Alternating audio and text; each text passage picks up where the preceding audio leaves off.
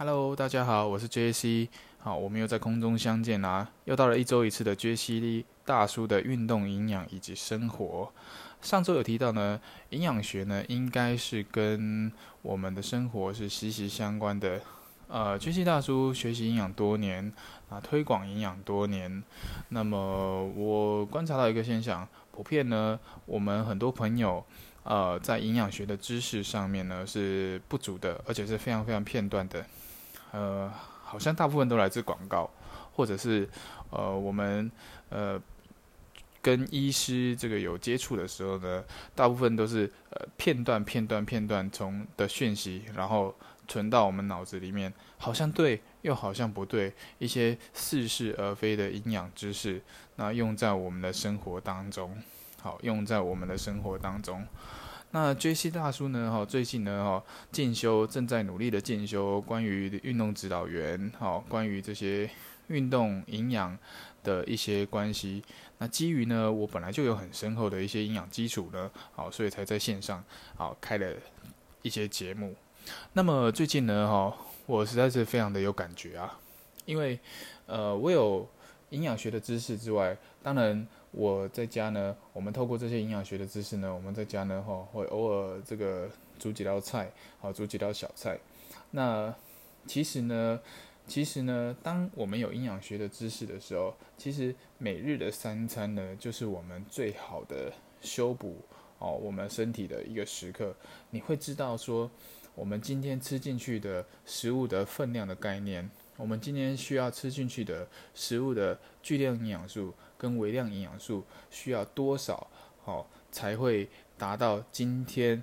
的活动所需的满足的需求？那不足的时候，我要补充多少？这才是一个正确的一个生活的方式，好，才是一个正确的生活的方式。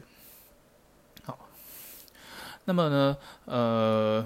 我们很多人对于减重这件事情，呃，在近两年哦。是非常非常的风靡。好，近两年呢，大家有一个现象，好，就是风运动。光是这个马拉松的人数呢，哈，在近两年举办的次数，各可以说是百家争鸣。好，各种名义、各种单位、各单位，好，百家争鸣。那秋西大叔呢，哈，呃，上回呢，呃，也有去参加这个我们的浪漫教堂马拉松比赛。那当然呢，我不是。这个长跑的选手，我也没有做过任何的长跑训练，那纯粹呢就是呃基于呃运动哈，认识这个马拉松的这个运动的心态去参加的。那过程之中非常非常的愉快。好，当我们运动完运动的过程中，其实脑内呢它会分泌呃一个荷尔蒙叫多多巴胺，好，它能够帮助我们放松，能够帮助我们达到心情愉悦。好，所以请人吃饭呢，不如请人流汗。好，请人吃饭不如请人流汗。那么，呃，很多人呢，对于这个运动饮食的补充，哈，运动后饮食的补充哦，其实呢是有某种程度上的呃偏差跟认知。呃，最近上回有稍微提到了生酮饮食，对不对？那最近也有一个很夯的一个这个减呃减重的一个方式，叫做一六八。那什么叫做一六八呢？所谓一六八，就是说一天二十四个小时之中呢，我们把它分为十六个小时跟八个小时来看。好，也就是说呢，一六八在规在谈的东西就是，呃，我们要在一天呃醒着的。其中八个小时之内完成三餐，好，完成三餐，其余十六个小时之内不做任何正餐的进食的动作，好，不做任何正餐的进食的动作。那么呢，哦，从我们的观点来看，一六八减重的方式呢，好，嗯，当然你要运用得宜哈，你那个吃的时间点要对。当吃的时间点要对的时候，这件事情它就会是对的。好，现在很多人很多人的人在执行一六八减重法，但是呢，杰西大叔却看到一个偏差的现象：因为正因为有人是，正因为我们大部分的人都在上班工作，那有些甚至是服务业，哦，它不是这么规律的工作的时间，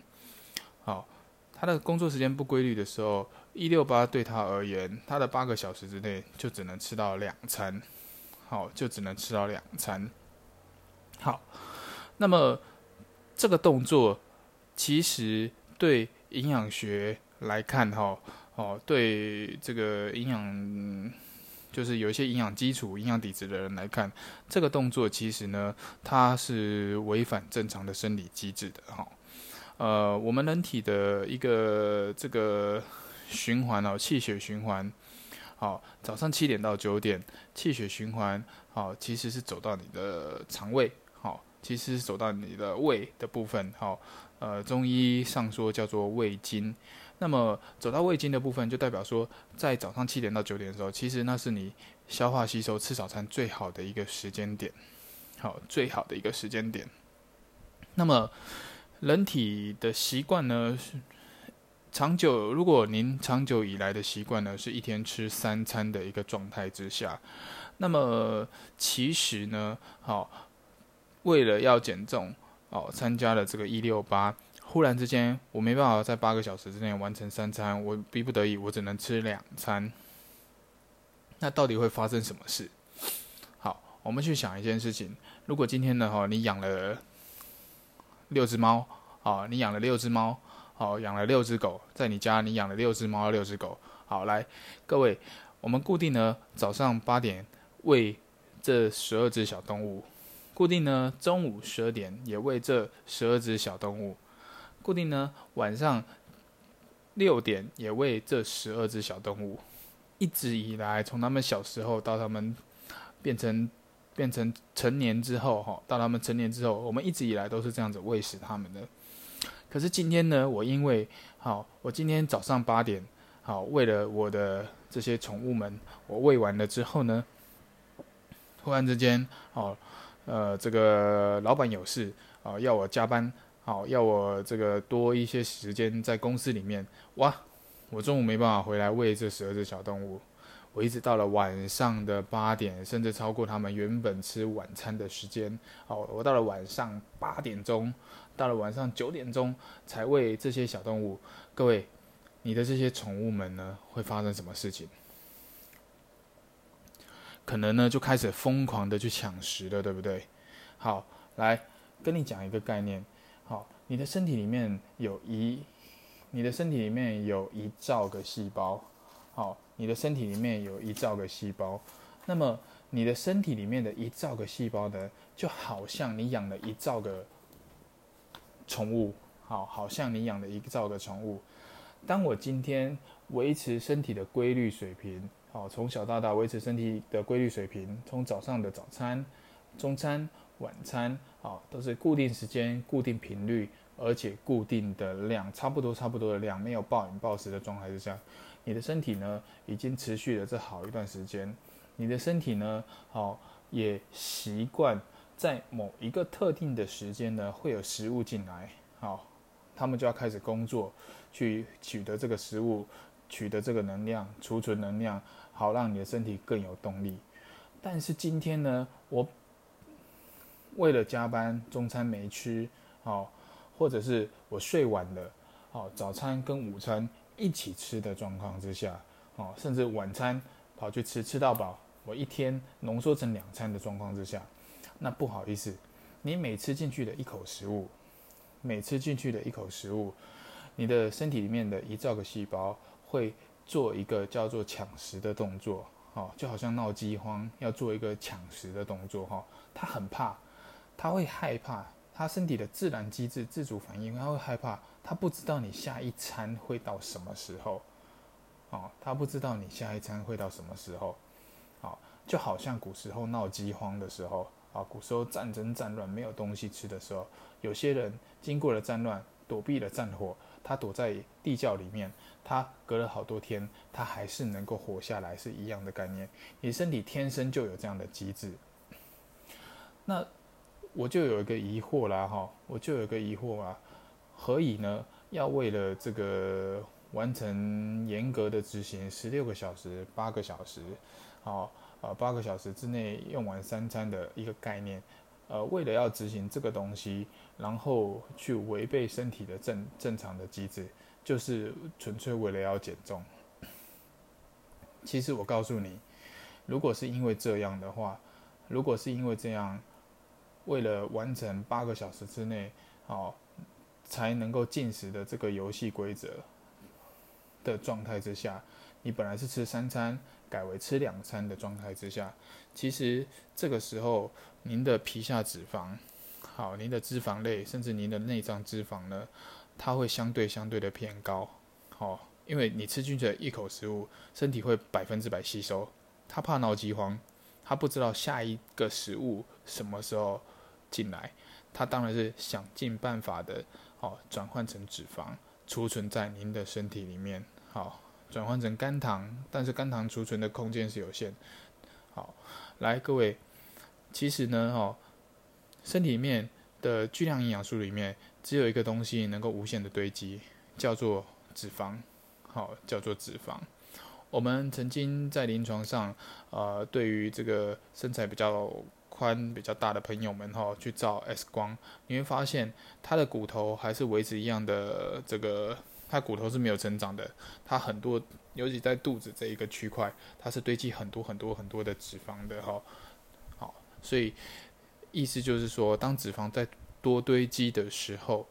其实我的骨头，好。我要承受的重量是比平常人多更多的，所以一六八的本意很好，但是我们不能够去曲解它的用意，哈，去曲解它的用意，禁止把呃本来应该吃三餐的一个生理机制换成吃两餐。哦，我上次看到一个贴文更扯了，他一六八，他不做一六八，他做二十四。什么叫做二十四？二十个小时不进食，四一天三餐四个小时之内吃完，所以就变成说他一天只能够吃一餐，好，一天只能够吃一餐，那个到最后会非常非常的惨，好，到最后，呃，不仅呢脂肪呢没有办法降下来，尤其当它停止的时候，不仅呢脂肪没有办法办法降下来，而且复胖会非常非常非常的快。所以这个是一些减重的一些迷失哈，跟一些盲点哈，减重的一些迷失跟一些盲点。OK，哦，回到我们这个节目的这个用意哈，回到我们这个节目的这个用意，好，其实呢，我们每天吃进去的食物啊哈，我们每天吃进去的食物，营养这件事情哈，我们的食物吃进去，我们的身体里面，由我们的身体里面呃的细胞去做分解，好。去做分解的状态之下呢，好，它会产生很多很多的营养素，再透过肝脏呢去分配这些营养素，好，透过肝脏去分配这些营养素，也就是说呢，你吃进去的食物呢，就是为了你身体的那一兆个细胞，好，为了你那身体一兆个细胞。那很多人会问啊，哈，其实，呃，很多人就会问啊，哎，营养，那我吃的好。跟吃的多跟吃的巧有一样吗？其实呢是不太一样的。你必须根据你每天的活动量去决定你今天摄取多少热量，去决定你今天摄取多少蛋白质、糖类跟跟这个脂质。好，这有机会呢，我们在后面的课程再去讲。那么营养缺乏是什么样的概念？来，各位，营养缺乏的概念呢？哈，基本上呢，呃，问各位一个问题哦，你认为？胖的人营养缺乏，还是瘦的人营养缺乏？有的人心里可能就开始浮现一些画面，嗯，当然是瘦的人营养缺乏。其实不太对哦，哈，其实这个答案是不对的。哦，胖的人跟瘦的人，哈，他都是营养缺乏的一个状态。好，他都是营养缺乏的状态。好，换句话说，在每日营养充足的状态之下。您的身体呢会维持一个正常的体重、正常的体态跟正常的一个功能，好，跟正常的一个功能，好，所以过胖的人或是过瘦的人，一定是他的身体的机制里面天生或者是后天的习惯，好，去影响他导致他今天有这样子的结果产生，好，导致他今天有这样子的结果产生。所以对我们而言，我们在看胖的人或者是瘦的朋友，呃，他都是呃营养缺乏的一个表征，营养缺乏的一个状态。哈，好，那么我们回到呢，我们上回提到的一个呃材料的概念。哈。我们回到，呃，上回提到一个材料概念，那呃，到底呢，哈，我需要多少的营养素跟需要多少的营养量，哈，其实呢，我们要有一个概念，如果我们今天是我们的劳工朋友，哈，哦，我们都要跑外面，然后在工地里面流汗，劳工朋友，那么我们需要的营养量跟一个坐在办公室里面。八个小时的上班族那是不一样的，哈，或者是呃我们银发族的朋友，跟成天坐在办公室上班的朋友，跟运动员吃的，我们需要的营养量跟热量一定是不一样的，哈，一定是不一样的。那么人呢，一天呢需要四十种，好，四十种以上的营养素，好，一天呢需要四十种以以上的营养素，好，也就是我们的糖类，好，蛋白质、脂质。维生素、矿物质、水、纤维，哈，还有坚果类，哈，还有坚果类，这加加起来呢，会有四十种的营养素。我记得呢，我在台北医学大学进修的时候，我的老师很清楚的讲过，他说呢，天底下不可能呢，哈，有一种呃食物，哈，是包含四十种营养素的，哈，是包含四十种营养素的，好，如果有一种食物是包含四十种营养素，有巨量营养素也有微量营养素的状况之下，那这个这个这个补给品哦，这个补营养的补充品呢，它可能跟一颗棒球这么大，哦，它可能跟一颗棒球那么大，那是一个非常特别跟非常诡异的一个概念哈。好，来，一旦呢哈食物当中，我的三餐之中呢，我有偏差，好，我有偏食的状况之下，呃，我身体里面的一兆个细胞哈。身体里面的一兆个细胞呢，好，跟跟呃一万多种化合物的一些反应呢，哈，缺少一种营养素，至少都会有四百多种的症状产生，好，至少都会有四百多种的症状产生，而这些症状呢，统称亚健康。好，我们举个例来说，例如说我今天去量血压的时候，我观察到我的血压升高，好，我观察到我的血压升高，那血压升高。可能就会伴随着头晕喽。那头晕的状态之下，可能我的身体里面我就会燥热喽，好，我会燥热喽，好。那燥热，血压升高，可能有些人会产生疲倦的状态之下喽。疲倦相对而言，间接影响的就是睡眠功能，我就睡不好喽。那么血压升高。哦，也有可能会造成这个肠胃蠕动的异常，哈，可能会造成排便不顺，那或者是口腔溃烂。而当这个时候呢，这个人会以为，哇，我怎么好像生了好多病啊？啊，我我一下又头晕，我一下又血压升高，我一下又排便不好，我一下又睡不好，好，他会以为他得了好多病，但是实际上呢，他只缺乏一种。或是多种的营养素，好，或是多种营养素，而造成他今天这样子的一个状态，哈，而造成他今天这样子的一个状态。好，那再来呢，哈，其实呢，如果呢，我们把一个细胞，哈，我们把一个身体里面的细胞呢，比喻为一个工厂，各位回想到国小六年级我们健康教育的课本，好，或者是国中我们生物学的课本，一个细胞，一个 cell。细胞是不是有细胞膜？哦，细胞膜啊，中间有细胞质，也就是细胞液嘛，哈。那细胞液，细胞液中间也有一个细胞核。好，举例来说，一颗红血球就是一个细胞，一个 cell，好，一个 cell。好，如果呢，我们把一个细胞呢，哈，去比喻为一个一间工厂的话，哈，我们想象一间工厂，哈，或者想象一间公司来，所谓的细胞核呢，其实就是行政跟管理部门，哈。他负责去统筹，好，行政跟管理部门，他负责去统筹这个，我这个我这间工厂需要做一些什么事情，需要做一些什么决策，哈，好，来，细胞核呢？哈，好，来，细胞核呢？细胞核组成这个细胞核的这个元素呢，以 概概率来说，大部分就是糖类，好，大部分就是糖类加蛋白质，还有一些叶酸，因为里面细胞核里面会有一些遗传因子 DNA 在里面哈。然后，当然，它既然能成为一个核，就代表它有一些矿物质的成分在里面。好，矿物质的成分在里面。再来，中间细胞质的部分呢？中间细胞质的部分，也就是细胞液的部分。细胞液的部分，哈，呃，它就有点像呢，哈，它就有点像是这一个细胞的能量的来源，哈，这个细胞的能量来源，就好像一间工厂的。呃一间工厂的，我必须要进货，哦，进销存的一个系统，哈，一进销存的一个系统，生产的一个材料。那细胞质呢？那细胞质呢？它的组成的元素呢，就是蛋白质加糖类，好，还有维生素，尤其是维生素 B 跟维生素 C，哦，充斥在这个细胞细胞质里面，哈，细胞质里面，好。再来呢，细胞膜呢，哈，细胞膜，哈，细胞膜呢，哈，它的组成呢，哈，大部分是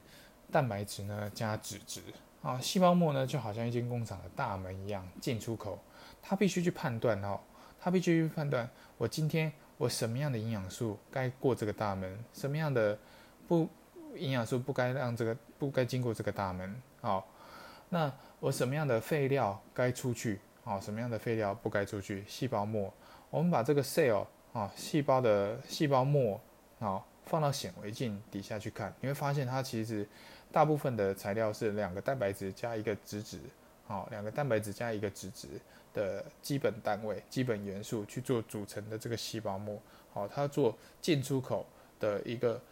一一个动作。那在大门总要有 security，对不对？总要有守卫嘛，哈。那守卫呢，哈？控制这个细胞膜这个闸门哈，控制它的收缩跟放松，其实就是我们的维生素跟矿物质，好，其实就是我们的维生素跟矿物质。好，我们更深入的来探讨哈，我们更深入的来探讨，来细胞核，好，当我们身体里面的细胞核呢哈，核不好的话，好，细胞核核不好的话，刚刚说细胞核里面核不好的话。以一间公司来说，就是没有制度，哦，就是管理制度混乱，哦，赏罚不分，好，赏罚不分等等的，好，那我们刚刚说细胞核里面有 DNA，好，有 DNA 对不对？当它不好的时候，其实就会病变，会癌变，这个就会变成癌细胞，然后不断不断的增生，好，有机会我们在疾病营养的时候再提这一块。那细胞质不好的时候。细胞质不好的时候，也就是我的进销存，哦，有状况的时候，那当然就没有办法生产喽，哦，造成我过多的库存，造成我的资金的压力，哦，资金的堆积，造成我的成本的堆积，呃，那这样的话，呃，其实我们非常非常容易会有刚刚说到的疲劳的一个感觉，好，刚刚说到一个疲劳的感觉，那细胞膜不好的话。我没有办法有效的控制什么东西该进来，什么营养素该进来，什么营养素该出去，好，什么废料该出去，好，什么废料不该留。我没有办法有效的控制的话，其实你就非常容易产生几个状况，叫做酸痛、胀、麻、痒、疲劳、睡不好，好，哦，容易晕眩等等的哈，这就是营养学上面去谈的亚健康的状态，亚健康的状态，好，好。那今天呢，哈，我们就先谈论到这边。好，那杰西呢，哈，会花。其实我们要把营养学这个知识，嗯，严格来说，我自己是学了学习的时间，我自己是学了三年的时间。但是我们要把它融会贯通，用在生活上面呢，其实呢，哦，它还是要花更多的时间去学习。那今天告诉您的是，今天告诉大家的是，我们不要。呃，消息，我们生活中养生的讯息都来自广告，也不要生活中来自的讯息都来自听说，因为听说听说听人家说不如听专家说嘛。我们就好好的呢，好，呃，为了自己也好，为了自己家人的身体健康也好，我们就好好的呢，把这个营养学的知识呢，把它读得通透。好，那用在减重，用在疾病，用在这个调理，哦，用在养生，它都是一个很好用的一个学科，很好用的一个技能。OK，那今天就先这样子喽。好，我们下回再见。